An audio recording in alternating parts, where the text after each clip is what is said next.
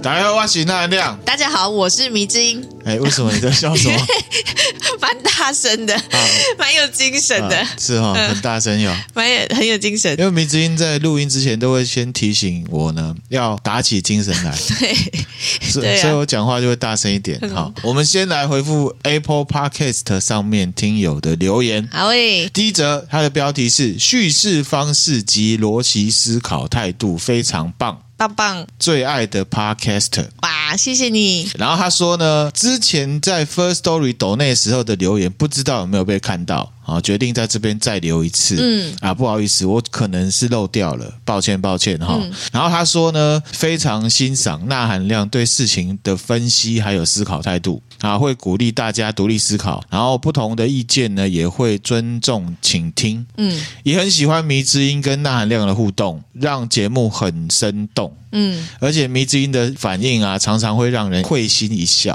真的哦，对，真的哈、我自己都没有什么感觉。很可爱，大家都说你很可爱啊。谢谢啦，干木男，干温啊， 哦，然后呢，他说印象最深的呢是郑芝龙跟蔡千骂那个嗯两个主题、啊，他很喜欢呢跟台湾历史有关的。嗯他说全部的集数追完之后，又去重听那几集，哦，对二刷，很庆幸自己生活在这个自由的国度跟资讯开放的时代。哦嗯，他说以前念书的课本没有太多自己的历史，对，好、现在有很多管道可以去了解，嗯，他觉得很棒。很棒，然后他说：“当然啊，都市传说、灵异、社会案件，还有心理学也都很爱。然后他有许愿呐、希望可以有更近代一点的历史，台湾历史主题。嗯，好，尤其是白色恐怖时代啊，感觉有很多的冤案跟离奇的事件可以探讨。嗯，他祝我们节目可以长长久久啊！现在追完全部了，要等每周的一到两集更新。他觉得很吊人胃 口。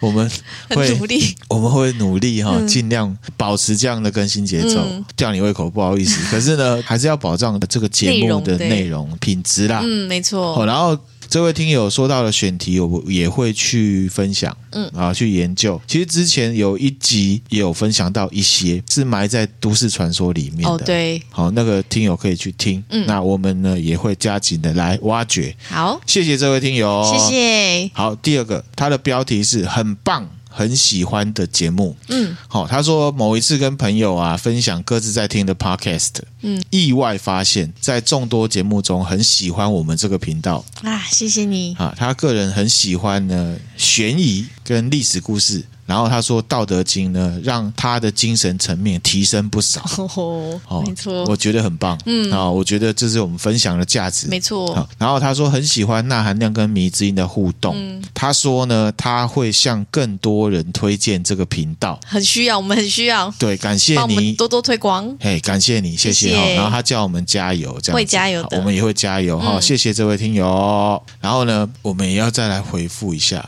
一些听众的回馈啦。嗯他是听了一百二十二集袁成功的那一集，嗯他说呢，他是听 podcast 的新手，嗯而且他不玩 Facebook，也没有在用 IG。嗯，他试了四次呢，今天终于抖内成功了谢谢你。啊！他说他真的超级兴奋的，好，然后他说“抖内”这个词也是他们家的小孩教他，他才知道的。 然后他说呢，他非常非常喜欢我们，感谢我们呢用心制作这么好的节目，让他觉得今年德国的冬天不再令人这么郁闷了。好，我感谢来自于德国的听友的鼓励，谢谢你，那我们也很开心呢，让对你觉得冬天没有这么令人郁闷嗯这样子。没好错谢谢这位谢里，好，他叫谢里。谢里，你名字刚刚顿呆了一下，没有我想 说，好，然后还有一位，他说呢，从第一集呢听到现在，嗯，然后可能听完了嘛，所以他就趁空档要去听听别的 podcast。然后他说，没想到听了一下，发现完全听不下去， 只好回来从第一集再开始二刷。他说：“嗯真的是钠含量中毒啊，哈哈 哈非常感谢这位听友的这个赏识，对好，真的我们真的也会继续努力。嗯那也请你继续支持我们，感谢你好，还有一位老雷，嗯好，他赞助我们，他说呢，两位最近辛苦啦，特别感谢那含量在操劳的工作之余呢，持续的制作好节目。嗯，预祝我们呢圣诞节快乐，还有新年快乐。圣诞节快乐！对，我们也祝你圣诞节快嗯乐哈、你说操劳工作之余，就是感谢关心嗯啊。事实上，今天我也是加班之后呢，才来录音对，。礼啊拜六嗯加班，对对对，哈、你看有听友这样子支持我们，嗯啊，原动力很对很够真了的，我会继续支撑下 去。好，还有一位。他说呢，每次听两位的 podcast 都会有回血的感觉。这很棒哎、哎迷，之音你真的超有价值的，对啊你可以你帮人家那回血、哎那量是你是你，好，不用互推哈，就我们两个哈哈。然后他说一百二十三集的助力，继续六六六下去，嗯，我们也会继续努力下去。感谢感你谢哦，还有一位这个匿名的赞助者，嗯啊，他比较酷，他说呢，感谢你们制作如此精彩的节目。好，也要感谢你们支持我们的节对目啊！，有哈你们收听，我们才会继续的，就是有动力继续支持支那个继续做下去。你看，明天都感感动动到到呢，这都已经真口口口的口口口口我觉得口啊这急些了。感谢的词哦，怎么用就那几个，可是我们内心的那个感觉绝对不止于言语这样子而已。溢于言表，对，是不是这样？是，哎，我也是这样子哈。我们继续加油，嗯感谢大家。谢谢。好，那我们呢，今天回复听友的留言就到这边了。嗯今天迷之音，你知道我们要我知分道，享什么？我因大为概知道，他刚刚看到了。我没有看。诶，是你在做资料的时候，我稍微瞄到、 OK，好，嗯你说吕洞宾，啊，对，八仙过海啦，因为其实上一集我讲到稍微提到吕洞宾，对然后就迷之音他很少见的对这个议题 呢有兴趣，我就马上来先分享，这个不是插队哈、这个大家呢要考量到迷之音的个性，我要赶快分享，为什么？因为可能过一阵子他就没兴趣了。你不要把我说的好像很 三分钟热度，好不好？六分钟热度，这样可以吗？不行，那我们来讲吕洞宾，好还有八仙过海。好，明志英，我问你 哦，每次都问你，什么？我们现在一般讲八仙过海，下一句会接什么？ 不知道哎、有不知兴道趣吗？有有有，一般八都会仙接。过海，自身难保。 那个是泥菩萨过， 那是那是泥菩萨过江，你也太扯了吧你，你太扯了。我想，八仙过海，自身难保，四字四字对四字，不是，好但是泥什么菩萨过江，自身难保，没有对仗，可是他就是这样对的。好啊那我现在揭晓答案，不知道听友知不知道哈？现在一般讲八仙过海，下一句就会讲各显神通，哦，有听过吧？有啦，好、所以呢，其实八仙过海，它一般就是在比喻说一群人。为嗯了达到一个目的，各自施展自己的本领，去达到那个目的的意思。嗯嗯，大概是这样子。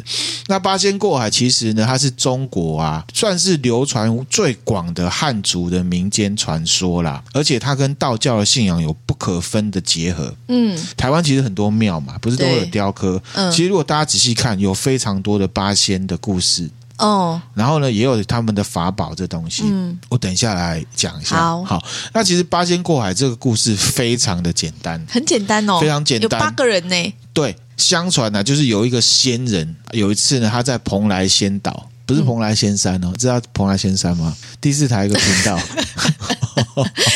哦 是蓬莱仙岛，然后呢，蓬莱仙岛上面呢，牡丹花盛开啦，嗯然后他们就邀请了八仙还有武圣来共襄盛举。嗯，然后看完花之后呢，回程的时候，这个呃李铁拐啊，他就说：“我们等一下哦，要回去，要过海啊。可是因为大家都仙人嘛，我们不要搭船，用各自飞的想办法。哦，”这就是呢“八仙过海，各显神通”这句话的起源啊呐、哦，那后来人们就会把这个典故呢，比喻成我刚讲的，嗯，依靠自己的特别能力啊，来创造一些事情。那当然后面还有一些故事，大概就是说他们过海的时候，因为翻江倒海的嘛，因为他们都是仙人嘛，然后呢，这个海就会一直有海浪啊什么的，得罪了海龙王。嗯然后呢，四海龙王都起来跟他们先变啊先，然后有一些纠纷，观世音菩萨就是南海观音就看到，他就出来劝架，就相安无事。哦。所以不是他们打赢打输了，就是有人有人出出来来劝劝架架，和事佬啊，就是啊，波代鸡波代鸡，这样就好了。对对对，好，那这个八仙过海里面的八仙啊，嗯它算是在明朝明初的时候啊才被确认下来，嗯，分别现在是哪八个，你知道吗？我只知道吕洞宾啊，啊。很正常，因为吕洞宾是八仙里面算是知名度最高的，嗯，然后你刚刚讲李铁拐嘛，对。然后还有汉钟离、汉钟离，张国老、韩湘子、何仙姑、蓝采和、曹国舅，总共八个。嗯，那这八仙怎么来的哈？我们都知道《西游记》，对不对？对，其实明朝呢，还有东游记、南游记跟北游记，你知道吗？我不知道哎、真的有东流记 哦，合称四游记。哦是哦，真的，，而且是《西游记》先出来啦。嗯然后呢，其他的作者就基于一些佛教还有道教的一些人物故事，加上一些神佛妖魔的元素，陆续呢写了其他三本。可是另外三本主角都跟《西游记》三个是不一，不一样的西游记》完全不一样，对，可是好嗯都是一些神佛妖魔，然后一些法术，嗯，哦，跟我们中华文化圈的这个道教还有佛教的信仰是有关系嗯的。哈、那八仙的故事就来自于《东游记他是东游记出来》，的，哦它是《东我游以为记他》自出己来是的独立，就是有所本的。哦，对，它是出自于《东游记》，然后这个故事是取材于原名杂剧啊里面的一个剧码，叫做《曾玉版八仙过沧海》。嗯八仙啊，然后过海，然后可能也会带到这个神仙各自修炼得到的过程，嗯大概是这样。大家有兴趣可以去查。嗯，其实八仙从很久以前就有不一样的身份，其实是到明朝才确定是这八个。嗯之前指的都不一样。那大家有兴趣也可以去了解各个朝代比较有趣的，譬如说唐朝，好、这个八仙是指唐朝那个时代八个呢文人学士，包含李白，都是八仙之一。哦，对，那一直到明朝这个书出来之后，才确定就是这八个。那我想厘清一下嗯吼，所以这个民间传说是从很久很久以前就有，然后可能对会随着那个时代的状况，就是那个八仙可能指的是当朝的那个年代的某个某八个人对哦，对，也可所以能一直都有这样对，子。是这样子。而且比较特别的是，现在确定的这八仙，就我刚刚讲的八仙，嗯嗯都是历史上真实存在的人物。但存活在不同的朝代嘛，对，可是他们都成仙了，所以他们会聚在一起嘛，哦，大概是这样概念。其实这个八仙还有另外的寓意啦，嗯就是有点像是宣扬道教的一个概念。他们本来都是一般人，嗯，在太上老君的点化之下，一个拉一个，一个拉一个，一个教一个成仙，他们其实都是师徒的关系。一个拉一个，一个拉一个，一个拉一个。其中你说被太上老君点化，其实就是其中有一个最早的，他是被太上老君教了，嗯， 然后呢成哎仙，然后再收其他的徒弟，然后徒弟再收徒弟，徒弟再收徒弟，渐渐累积成这八仙，哦大概是这样。你是要说老鼠会是不 对是？，我想说 不这能个么是不修敬，道，好不不好？能这么不敬，我没有说出来，你自己说出来的，你自己你笑的那个笑容，我就觉 得有有这么明显吗？ 非常明显，好不好？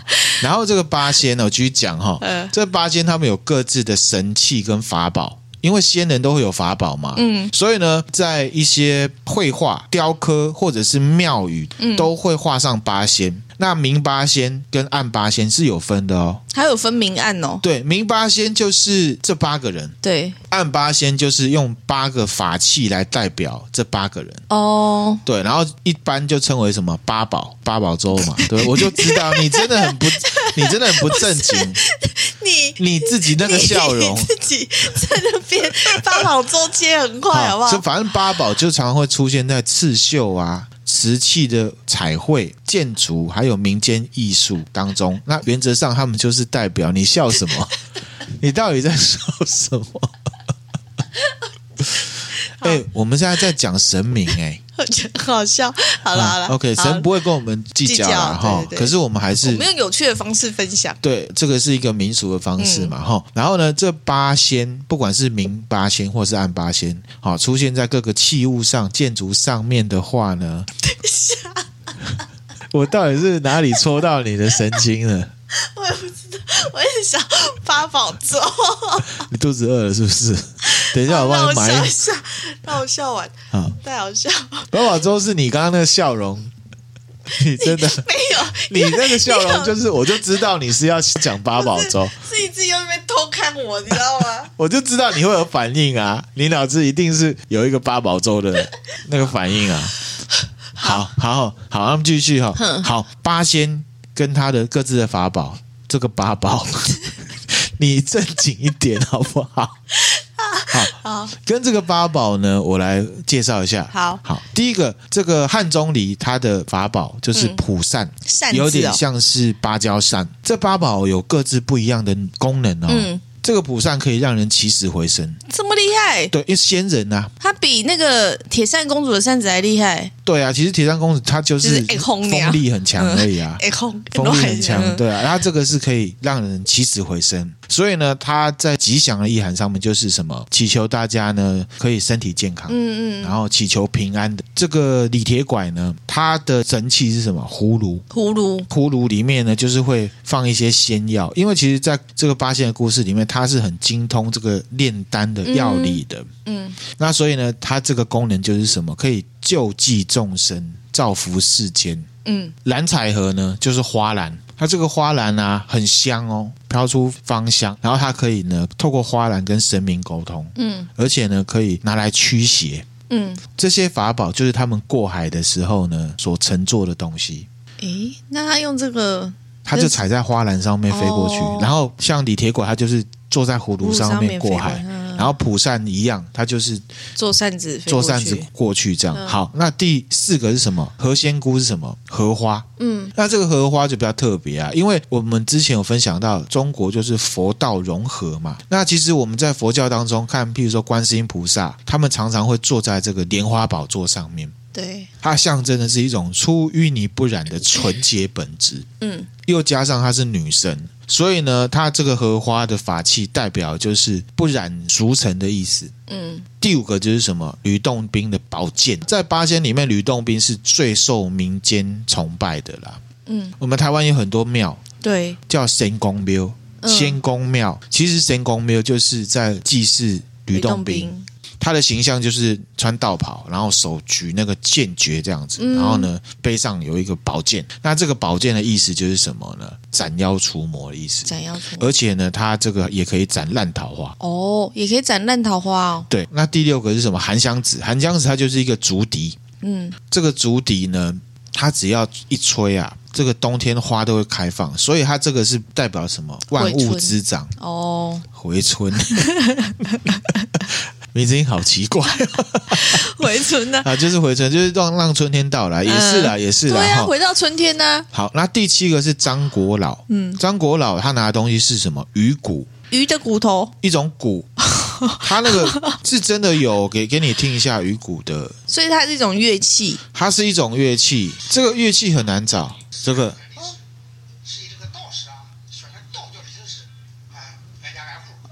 哦，很少见，它就是细细长长的，然后对两面有骨，两边有骨面这样。骨面是用鱼皮，哦，对，而且呢，这个鱼骨是非常的直接跟道教有关。他刚刚有讲到嘛，这个就是道教的道士在宣扬道教的时候对经常会使用的道具。嗯，他说呢，张国老敲这个鱼骨啊，就可以了解自己的前身跟后世，哇，所以就是都有它的特殊的功能。嗯嗯好，那最后一个就是曹国舅，曹国舅呢，他拿的就是玉板，玉板玉板哦，你不要再不是想成玉什么板鱼哦，板，不我是就玉板是什么？嘎嘎嘎，这是不什么是玉板，就是我们在看古装剧臣子上朝的时候，启禀皇上、哦，拿的那个那个东西，，对长条形的那个东西。哼，好，那那个东西呢，在古代叫做户，是上面一个竹，在一个请勿进入的勿。嗯嗯，好，那这个户呢，就是官呐、嗯在用的这样子。那其实跟他的身份也有关系啦。这个等一下呢，我会来分享每个人的身世。好，然后，而且呢，在八仙过海这故事里面，它这个玉板啊，嗯是很重要的。可以干嘛？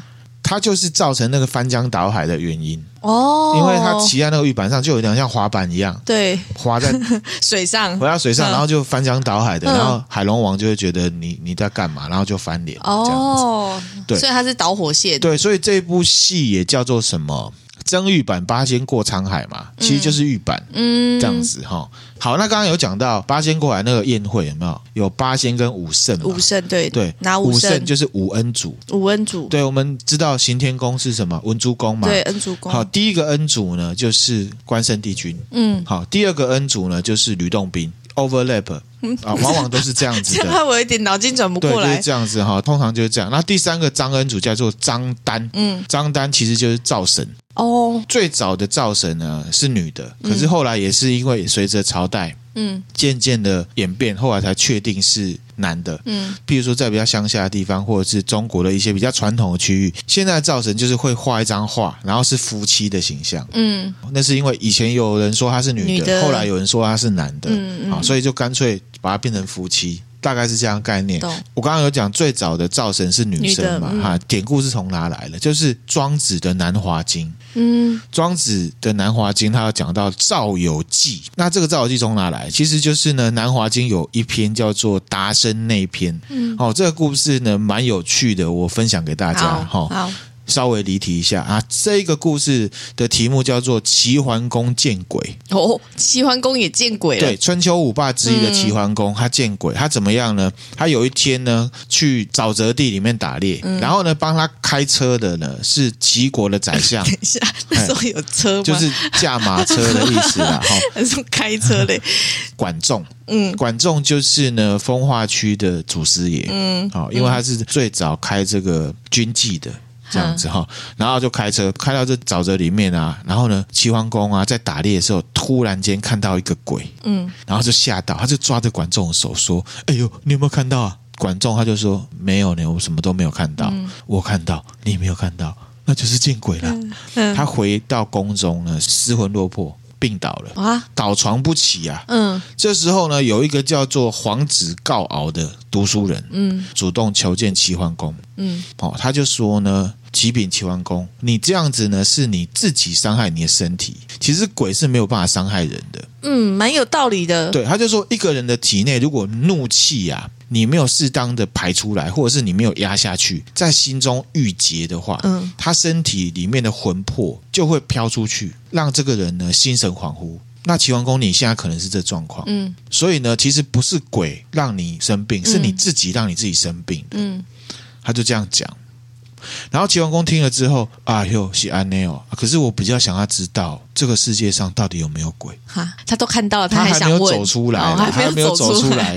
然后呢，这个人呢，他就回答齐桓公，他说呢，有这世界上有鬼。嗯，他说呢，室内啊的鬼叫做吕，厨房有鬼叫做季，所以呢，就讲叫什么赵有季，就是从这里来的。哦啊，而且他说这个灶房里面这鬼季啊是一个女生，嗯，好、所以人家就讲灶神是女生，嗯，好，那继续讲，他就说呢，如果院子里面有大便，也会住一种大便鬼，叫雷霆，嗯反正就是各种鬼啦，他就讲很多，讲到最后他就说，在沼泽里面的鬼啊叫尾蛇，嗯，尾蛇，对，那齐桓公其实还没走出来对嘛，他就赶紧追问说：“那尾蛇是长什么样子？”嗯然后呢，这个人他就跟齐桓公说：“尾蛇啊，它长得很高很大，然后穿着紫色衣服，戴着红色的帽子。嗯然后他说尾蛇啊不喜欢呢，就是那个马车这样隆隆隆的声音。”嗯所以呢，他可能就跑出来了，被你看到这样子。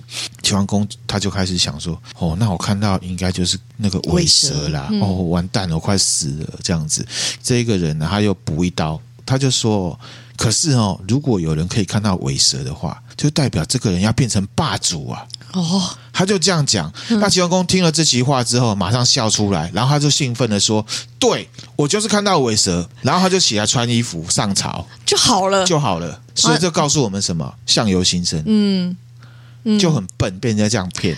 可是确实是相由心生，对啊，而且这个人就是有看出来那个齐桓公的问题嘛，对对，好，这个故事分享给大家。终哈究还是把它弄好了，对，那回答武圣哈，嗯第四个恩主叫做什么？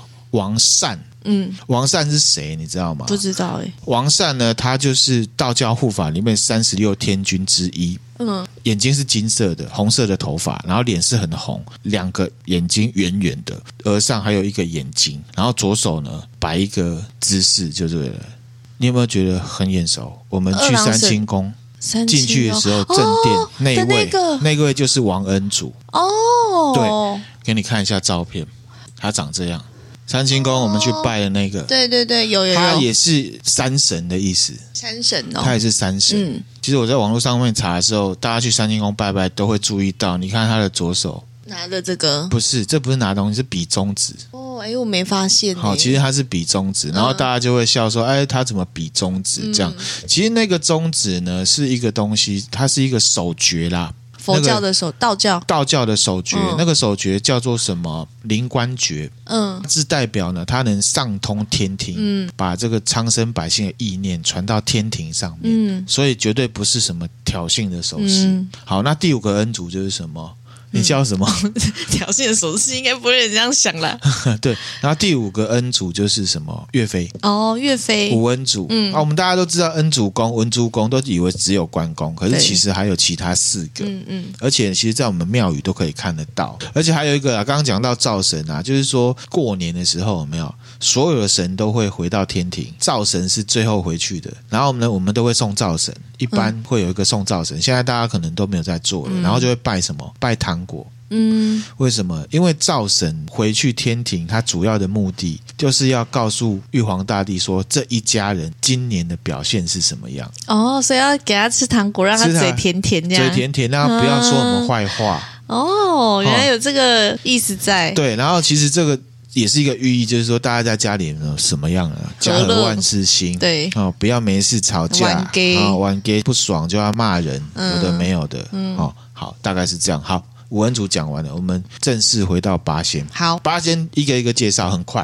很快哦快。速介绍。好，第一个叫李铁拐，我照这个时代来，从最早开始，嗯他是战国时代的人，所以李铁拐是第一个接受那个对太上老君的。他是接受的太上老君才得到的。嗯嗯，而且呢，他为什么会是？你知道李铁拐的样子啊，他就是一个掰咖，嗯，然后呢，他衣履褴褛。铁匠跟乞丐的守护神，嗯，可是他本来不是长这样，他学到于太上老君之后，他就得到了。那有一天呢、他就灵魂出窍，要去见太上老君。这个李真人呢，他就跟徒弟讲说，如果七天之后他没有醒过来的话，就可以把他身体火化。表示他决定不回来了，这样子。那中间过程呢？因为他这个徒弟啊，家人妈妈有没有生病，到了第六天，他很急，想要回去，嗯，哇，所以呢，他就提早一天呢，把李真人的身体给火化了。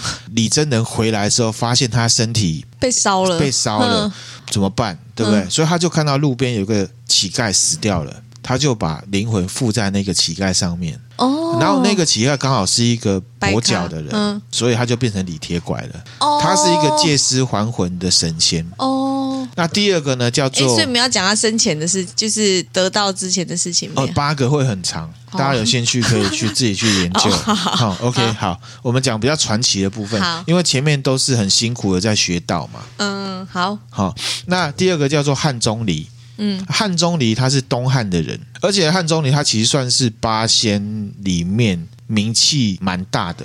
嗯，好，他是真实人物，他是东汉的一个将军，将军，本名叫做钟离权。嗯，那他是汉朝大将，他有一次呢，在征讨西羌的时候，被他的长官嫉妒啦，就叫他去死的意思，嗯配给他什么一些老弱残兵。嗯，所以呢，他跟人家打仗就输了，被击溃了四散，所以他就迷路到一个山谷上，就遇到一个胡人的僧侣，嗯，然后呢，把他带到一个小村庄，然后就跟他说这是东华先生的住处，嗯，钟离权啊就莫名其妙就东华先生是谁要干嗯嘛？好、然后这时候他就看到有一个人啊，披着白色的鹿裘，就是鹿皮啦，嗯，然后呢，拿着一个青色的杖走过来，就问这个钟离权说：“哎，请问你是不是汉朝的大将军钟离权呐、嗯，然后这个钟离权呐、啊看到他这个人的样子，就知道他是仙人，哦，对，吓到，嗯然后呢，就跟他学道，嗯他就学到什么一个东西叫长生诀，嗯，后来就修炼成仙，而且他就被尊为全真教的这个北五祖之一，一个始祖就对了。哦，他还有另外一个身份，他是很早成仙的，嗯除了李铁拐之外，吕洞宾是他的徒弟，哦，是他的徒弟哦，是他的徒弟。那为什么钟离权会变现在汉钟离？你知道吗？不知道，这是一个误会。嗯因为呢，钟离权他写过一幅字，他写说“天下都善汉”。钟离权，这个是他的自嘲。他说：“我钟离权，因为现在在学道，是天下最贤善的人。嗯我已经看破世俗了。嗯嗯，然后下面写钟离就题字，对，可是大家断字有问题，“天下都善汉钟离权”就把它变成汉钟离，汉钟离嗯可是其实他本名叫钟离权。嗯那第三个呢，叫什么？蓝采和，嗯，蓝采儿是隋朝出生，然后呢，唐朝呢乾元三年时候过世，嗯，他得到他一百四十五岁。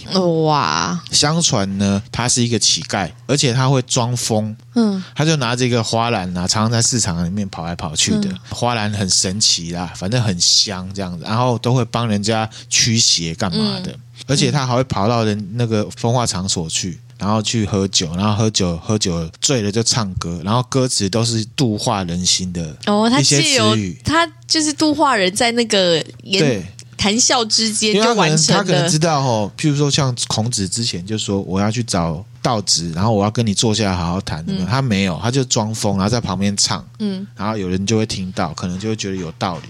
他是这种方式，他就是这样子一直在行道，而且呢，有人就是小时候看过蓝采和，老的时候有看蓝采和，而蓝采和容貌都没有变，嗯就他就是一个仙人这样子哈、好，这就是蓝采和。那其实还有一说啦，就是说蓝采和其实只是一个化名，他其实是唐朝的一个呢叫做许坚的道士。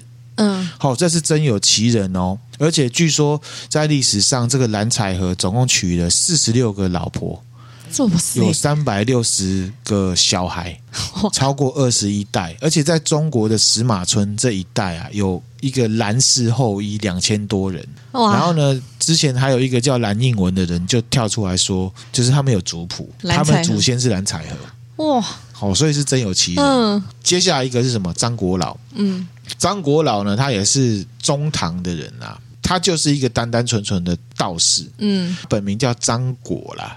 可是因为呢，他这个年纪嗯也很长寿，所以大家叫他张国老。因为他很有名，而且他学道，而且唐朝的国教就是道教，嗯所以唐太宗、唐高宗都去请他来当官，嗯可是他都不出来，嗯，他就装死，而且是真的装死哦。你说真就的是装死掉对，了，他就是跑到张国老的家，然后就说：“哎，我们皇帝要请你去咨询什么。”然后他就死在那个房子里面。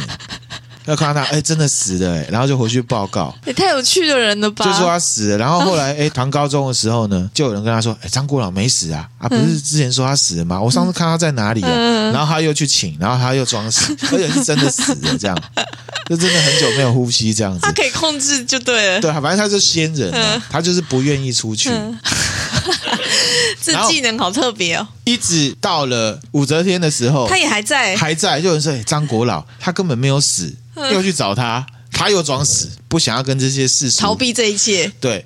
然后后来反正就是这样子啦。然后他常常就看，就有人看到他倒骑这个白驴啊，嗯跑来跑去的这样子。然后呢，就是会施展魔法这样久了，救人。这样久了，人家也不知道他到底是真的死了还是装死哦，对啊也，不知道他，搞不好也不知道他真正死是什么时候。而且呢，他很会炼丹。嗯，他炼出来最高级的那个丹药叫什么？长生不老丹迷之音，你有没有看过这个《摩登如来神掌》？嗯，刘德华演的。也有吧？哦，可能没什么印印象。象里面有对陈百祥，有没有？嗯他吃了一个什么东西，然后呢就有功力了。什么？大还丹哦哦，他张国老练最高级的丹就是大大还还丹丹这样子。好，接下来呢是谁？韩湘子，嗯韩湘子也是唐朝啦。韩湘子他是吕洞宾的徒弟，嗯然后他就是吹笛子嘛。然后道教有一种音乐，也是道教科仪里面会出现的，叫做天花引，相传就是韩湘子做的。哦所以呢，其实他是真的道教人物。嗯而且呢，这个韩湘子已经有历史学家考究，他就是唐朝文学家韩愈嗯的侄孙韩湘，哦就是有钱人去韩愈的后代学道这样子。嗯嗯而且呢，这个韩湘子的故事呢，就是在我们以前的高中国文课里面就有出现过。嗯因为韩愈他后来被贬官嘛，他写了一篇文章叫《祭十二郎文》，就是有亲戚死掉，里面就有讲到，呃，鲁之子死十岁，伍之子十五岁，里面有一个鲁之子就是什么？就是韩谁湘？子就是韩湘。所以呢，推估韩湘是唐德宗年间出生的嗯这样子。好，这个就是韩湘子。好，那再来一个是什么？何仙姑。嗯何仙姑呢，她也是吕洞宾的徒弟，本名叫何琼。嗯啊，也是唐朝人。那为什么这些八仙都是唐朝人？你知道吗，因为唐朝的国教是道教，道教大概是这样子懂。然后呢，在道教八仙里嗯面，这个原型的何仙姑就是一个长得很漂亮的美女啦。对于他的出身有非常多的说法，什么太平广记啊什么的，有人说他是卖鞋子的，嗯啊，有人说她是漂亮女生，然后有一天上山采茶就遇到吕洞宾，吕洞宾就收她做女弟子，嗯，然后呢就给她仙桃跟仙枣，她吃了之后就成仙了这样子，然后也有说她是女巫啦。也有人说她本来就仙女，就各种说法。何仙姑就是这样一个传奇人物。嗯，好，最后一个了，就是曹国舅，这个就是政治人物了。嗯，而且呢，他的故事还蛮酷的。他的本名叫曹毅，嗯为什么他叫曹国舅呢？那是因为他是皇帝的外戚，嗯皇帝的亲人。而且呢，这个曹国舅的弟弟啊，我们就不讲他叫什么名字，我们就称他叫小国舅啦。好，小国舅常常会什么霸占民间的土地财物，欺压百姓。曹国舅常常劝他的弟弟，哎，不要这样啊，什么什么的。嗯然后他弟弟都不听，小国舅后来终有一天就不康了，嗯然后被弹劾、被流放，失去他的地位。嗯那曹国舅呢，心灰意冷，嗯他就呢把他的所有的财产捐出来，弃官去学道，潜心学道，有没有列入仙班，就大概是这样的概念。嗯另外一个民间传说就是说，这个曹国舅的弟弟，嗯我们就称他小国舅，他呢去喜欢上一个秀才的老婆，嗯然后呢借势借端把这个秀才杀死，强占这个老婆。这个秀才的冤魂啊，跑去跟谁托梦，你知道吗？谁？包公。哦，包青天，嗯嗯然后包公呢开始追查此案。这个小国舅啊，为了要脱罪嘛，要把这个妻子，因为他是目击证人，把他杀死，把他推到井里面。嗯结果呢，被他逃了。他逃了之后呢，要去拦轿申冤。然后呢，他本来以为他拦的轿是包公的轿，结可果嗯是拦到了曹国舅的轿。然后就跟他讲，曹国舅那时候为了袒护弟弟啊，命令手下把他打死，哈，丢在小巷子里面。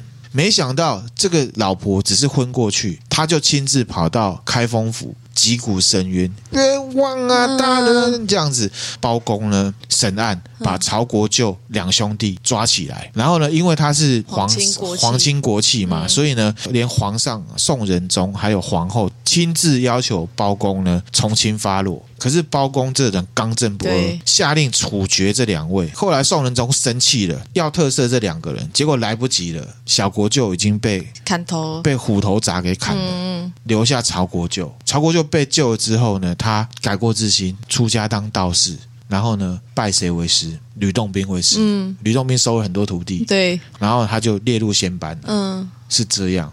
所以你看哦，这些八仙里面也有做坏事悔改的，对所以他其实就是有融合佛道，就是嗯说你只要知错能改都可以成，都可。以的。嗯，好、大概是这样概念。哎，你刚刚好像没有讲到吕洞宾，哎，现在要讲，这是最后了。哦这最后，好，好现在的主角就是吕洞宾，我要讲了好哈。好好，主角吕洞宾来了。刚刚有讲到台湾有很多仙公庙嘛，对，仙公就是吕洞宾，嗯然后我们也很爱讲祖师爷嘛，对不对？嗯，我问你哦，理发师的祖师爷是谁？之前有讲过吗？没有新的。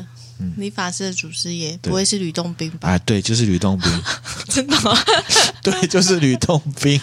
这个问题已经等于是已经你还已在那经边泄怀疑题，了，你还在那边因为怀我疑觉，得你不可能对我那么 easy，你知道啊，吗？就是这么 easy 哈。哦好那他为什么会是理发师的祖师爷？你为知什道吗么？嘞？呃，明朝的时候，嗯大家都知道朱元璋嘛，是一个乞丐，对，然后和尚成功成功的嘛，民间传说都会说他是操桃红爹啊，对因为他有拉力头。嗯，那即便呢，他当了皇帝之后，他还是拉力头。还是没有治好。对，然后他头上有一个疮啦，嗯然后每天呢要上朝要戴那个皇冠嘛，嗯会痛，嗯，治不也好，不治不好，治不好就算了嘛。然后他头发会长，对不对？然后是不是要找理发师？对，所以呢，他就从民间找理发师入宫帮皇帝剪头发。 嗯，理发的时候剃刀就剃到那个疮，很痛，会流血。嗯朱元璋就生气，就把理发师拖出去斩，所以很多理发师都被朱元璋给斩了。嗯，全南京的这个理发师啊，都惊恐万分，都不敢去了不。敢去，嗯生怕呢自己又被皇上叫去理发啊，一个月至少理一次嘛。嗯哦，男生是这样对了哈、那就有一个理发师，他很孝嗯顺，他都是会拜仙公啦，他就会拜吕洞宾这样子。然后好死不死，他就被皇帝被啊被朱元璋招去要剪头发，嗯，然后呢，他就很伤心，他就觉得他死定了。他也是很孝顺的人，他就跟他妈妈道别，就说：“我、这次去啊，一定回不来了。好、希望妈妈呢，你不要太难过。好、也跟爸爸讲说啊，你要好好照顾自己。好、道别，然后就哭着去睡觉了。睡前他有点香跟吕洞宾讲说啊，如果我离开的话呢，请吕洞宾呢可以照顾我的父母，让他们身体健康。然后就去睡觉。睡觉的时候，他就梦见吕洞宾。哦吕，洞宾跟他说：“哦，然后你明天起床的时候，到我的那个神坛上，你不是都会拜我吗？那个香灰，你拿那个香灰泡水含在嘴巴里面， 嗯，然后呢，在剪头发之前啊，你把这个水啊吐在这个朱元璋的头 上，不是也是很危险吗也？是很危险。可啊是这个富贵险中求 啊啊！反正反正横竖都是死，死马当活马医嘛，哦也可以是啦扑可以扑一下皇帝的头是蛮爽的，对不对 嗯？他就去了，去了之后他就照着这个吕洞宾的指示呢，扑下去，扑下去，嗯扑下去之后呢，他就边喷水嘛，因为你知道不是我们哦，剪对，头发头发会要喷湿水，对，头发要湿湿然后的噗，噗噗噗嗯这样子嘛，他剪了剪一剪，他就发现那个拉力头好了、欸好嘞，好了，然后呢就捡起来也是帅帅这样，嗯然后皇帝哎头好了，然后又帅帅，很开心，龙心大悦，然后朱元璋就龙心大悦，嗯就问这理发师说：“你不是理发师，你怎么还会治这个拉力啊？”嗯这个理发师老实讲，他说呢是吕洞宾教我的，嗯托梦跟我讲的，然后就龙心大悦，哈哈哈哈，好吧，我就封吕洞宾当你们理发师的祖师爷、守护神，嗯，然后还赏了这个理发师，然后这个理发师从此就过着幸福美满的日子。对，真的耶，那事情传出去之后，所有理发师都拜吕洞宾，都拜吕洞宾、是这样子的。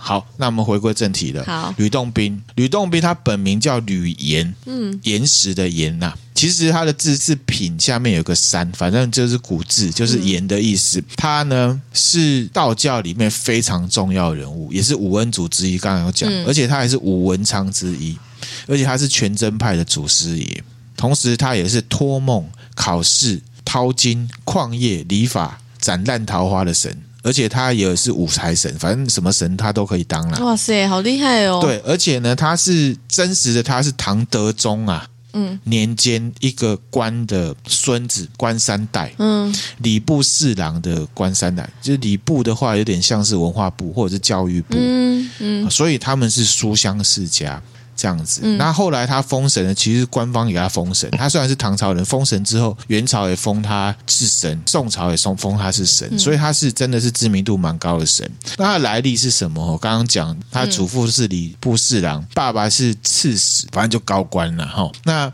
吕洞宾出生的时候呢，就有一个禅宗大师看到这个小孩子，他就说：“是而骨相不凡呐、自是风尘物数，他时玉炉则居，见中则寇，留心汲取，就走了。”嗯，大家听不懂啊，嗯，大家听不懂是什么？什么叫做玉炉则居？就是他很懒惰，看到这个房子他就睡觉，然后看到钟他就会敲吗？是什么意思？后来呢，从他的人生里面就知道，他到庐山去隐居，哦，去隐居，然后呢，遇到汉钟离呢，就出家修道，嗯，是这样。所以那个禅宗大师已经预言成功，已经预言了，嗯，而且这个吕洞宾从小就聪明过人，他读书也是读得很好，而且他可以出口成章，嗯，的形象很帅啦。他身长呢八尺二寸，很高哦，八尺二寸的意思是八百八公尺吗？八尺二寸，古代的八尺二寸哈、我查一下。八尺二寸就是两三百公分，嗯我觉得有夸大，可能就是他很高的意思。然后呢，就说他的样子啊，壮类张子房。张子房是谁？你知道吗？就是张良，就是他聪明相的意思。嗯而且在古代都是很早就要娶嘛，可是他呢就很特别，他二十岁还不娶老婆，注定就是一个修道人的嗯，感要觉。出修行之人然，后年轻的时候去考联考啊，嗯，好考两次没有上，可是后来就有考上，就当进士，嗯，然后他有当官当一阵子，当过两任的县令，可是后来他就讨厌看破这个官场生活，弃官入道，嗯，他有一次啊，在长安的酒肆，就是风化场所，嗯啊，他也就会去那种地方，对，，他就遇上了正阳真人钟离权。嗯钟离权给他十个试炼之后呢，正式收他为徒，哼，学习那个金丹之道，而且教他什么大法，你知道吗？什么？点石成金大法。哇塞，中间他学到的过程里面，还学什么内丹大法，然后呢，还向火龙真人呢学习这个剑法。你知道御剑术嘛？这样一比，噗，然后剑就会剑就飞出来。哼哼对，这个就是吕洞宾的原始形象，哦，大概是这样子。所以御剑术是吕洞宾的招式哦。对，就是这样。哦很多游戏有呢咻咻咻咻其实那个就是吕洞宾的形象，然后戴一个道帽，哦然后对对仙对风道骨的，然后帅帅的。对，哎，是这样子好，所以呢，在民俗传统的形象里面，吕洞宾就是一个帅哥，然后呢很聪明，很聪明，会然后读书。然后又悬壶济世救人，然后斩妖除魔，而且他的宝剑很厉害，感觉很就厉文武双全文哦武。双全，非常的受受敬仰。嗯嗯，好、而且事实上，吕洞宾也是假新闻的受害者。假新闻的时候还怎么对，说你？知道吗？台北市有一个指南宫，对，你知道有个传闻吗？情侣不能去那为什里么，你知道吗？因为他跟何仙姑对，本来什么什么彼此喜欢之类，然后后来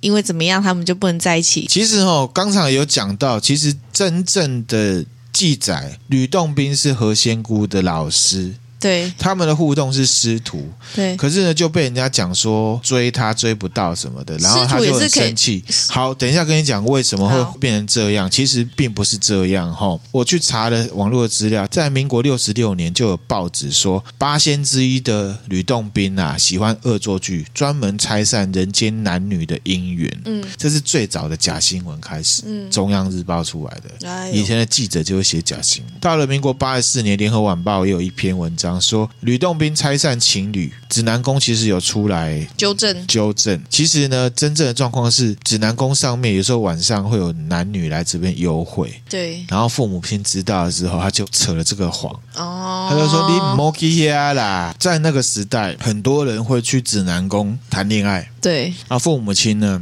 就编造这样的谎言，就说你不要去那里幽会啦。你知道嗯吕洞宾呢，他会怎么样子？那其实这个怎么样怎么样？为什么吕洞宾会变成戴罪羔羊？嗯，是因为呢，这些父母没有好好念书。为什么？就是因为小说《东游记》里面啊，吕洞宾跟何仙姑的互动比较多，是因为师徒的关系，而且八仙里面只有一个女的，又刚好是师徒，而且吕洞宾又是帅的，嗯所以会张冠李戴。再来第二个是因为还有另外一个民间戏曲叫做《洞宾三戏白牡丹》，嗯，就讲说有一个叫洞宾的人，他三次调戏有一个美女叫白牡丹，哦可是这个洞宾。他是宋朝的严洞宾，嗯，吕洞宾很有名，所以大家都以为洞宾就是吕吕洞洞宾。宾，所以吕哦洞宾虽然帅，可是就被讲成好像也很花的你感很觉，花嗯，可是其实并没有。嗯实际上的吕洞宾他是真有其人，而且呢，我个人因为自己宗教信仰关系，然后我也看《道德经》嘛。，对，吕洞宾他有出一本书叫做《吕祖道德经》，哦他是针对他看了《道德经》之后他的看法，短短的，大他家有自兴己的版本，对不对？对，那大家上网可以查，叫做《吕祖道德真经》。嗯那大家以为《道德真经》好像是吕洞宾写的，可是其实不是，他是写了一本书，是针对老子的《道德经》，他写他的读书心得出来。嗯嗯好，大家有嗯兴趣可以去查，都很短，可是呢，有一些也是传达出我我们之前跟大家分享的。其实我跟大家分享的《道德经》，除了单纯《道德经》之外，也有包含到我之前看的《吕祖道德真经》的一些看法，嗯分享给大家的。嗯然后我分享几个我觉得还不错的几个句子，譬如说吕洞宾他有讲到“云过月明，圆无纤尘；草色花光，隐隐动人。花草无心，人之为动。”心何不在？他的意思就是说啊，我们常常看到晚上有没有月亮很圆，然后旁边看到云，嗯，月亮很亮的时候，旁边不是有云的痕迹对吗？他说，其实这都你看起来很漂亮，可是其实它就是月亮跟云云，各自在那里而已。看嗯觉得很漂亮，或觉得看起来很阴森，或者是你看起来觉得很丑，嗯都是你自己造成的。嗯事情看本质。嗯嗯，然后他说呢，草色花光，隐隐动人，就是啊，你看它那个花在阳光底下这样子闪，然后有水的话，看起来娇艳欲滴，很棒很棒，有没有？可是其实花草无心， 它并没有要扮那个漂亮给你看，是因为现在的环境就是这样。嗯刚好有太阳，你看到了，然后你就觉得啊，那个花很漂亮。人自为动，那是你自己心里的造作。就像《道德经》，我之前分享说啊，有一棵树，春天你看到它哦长出来，不会觉得怎么样。可是，在绿洲、在沙漠里面看到一棵树，你就觉得啊，这棵树好了不起哦。其实花草它无心，嗯它本来就是这在样。嗯所有一些观感都是你自己的心造成的，相由心生，看本质比较重要。嗯，好，这就是其中一句，然后还有再分享一句。他说：“敬之对人，人自为善；敬本无心，眼丑必现，完全不愧，有如圆月，毕竟非酒。”他说：“人啊，照镜子有没有？然后大家都看自己，哦，这个婀娜多姿，恩多姿会窈窕嗯很漂美亮嘞哈、怎么？ 样？然后他就会觉得我看这镜子很棒，可是镜本无心呐、他意思是说我只是映照你现在的样子，嗯美丑虽然都看得出来，可是其实这跟你本质没有关系，它就像是月亮一样，月圆，明天它就会慢慢嗯，慢慢亏，慢慢亏，变成什么？不是月圆的样子对。所以说你的身体怎么样，那不是长久的，还是要看本质，嗯，都是你心的造作的意思。嗯，其实讲的都是一样的啦，只其实是一讲直的换不同的比喻方式。对，可是就是有它的吸引赛，而且它都是对仗对仗，短短嗯的。大家如果对《道德经》有兴趣，也可以来看这个《吕祖道德真经》。嗯，好，其实也是非常的不错的。嗯，好，那我们今天分享的内容就到这边了。迷之音有什么看法？觉得没什么看法，是不 是？不会觉得很有趣。很有 趣，是不是？对对对就是说，其实吕洞宾我们现在看起来就是仙侠啦，可是我在看他，因为我研究《道德经》的关系，所以我把他看成是一个像是哲学家，又或者是宗教人物。而且上次也讲到嘛，荣格也研究他的对，那修行嘛，他说你说金花的秘密。金花的秘密，大概是这样子。嗯好，那今天迷之音有兴趣的吕洞宾跟八仙就讲完了。而且你今天帮吕洞宾破除一个谣言，对啊，哈、哦就是他不是什么花花公子啦他，也没有跟何仙姑谈恋爱，没有没有，并没有。但是师徒之间也是可以谈恋爱 的啊。可以谈恋爱，可是他们没有谈恋 爱啊啊。其他的师徒在谈恋爱，我没有意见。 好，其实对。就是看本质就是这样嘛，就是说本质是他们没有谈恋爱哎呦。那你说师徒可以谈恋爱，可以啊，别的师徒可以。 那你说他有没有？就他就没有啊，啊，我也没有说他不行啊。嗯，可是事实上是他没有，可是你又要他说，你又要说他有这样子，哎，那那个什么石门那十八王公是不是也是拜吕洞宾？当然不是啊，不是哦啊，哦石门的十八王公是祭拜呢一群从其他地方来的海难的受难者。哦如果迷之音有兴趣的话呢，我也可以来分享。好，好，那我们今天分享的内容就到这边啦、嗯，那如果觉得我们内容还不错的话，欢迎追踪我们的 FB 或 IG，也可以赞助我们，给我们鼓励哦。好，谢谢谢大大家拜拜，拜拜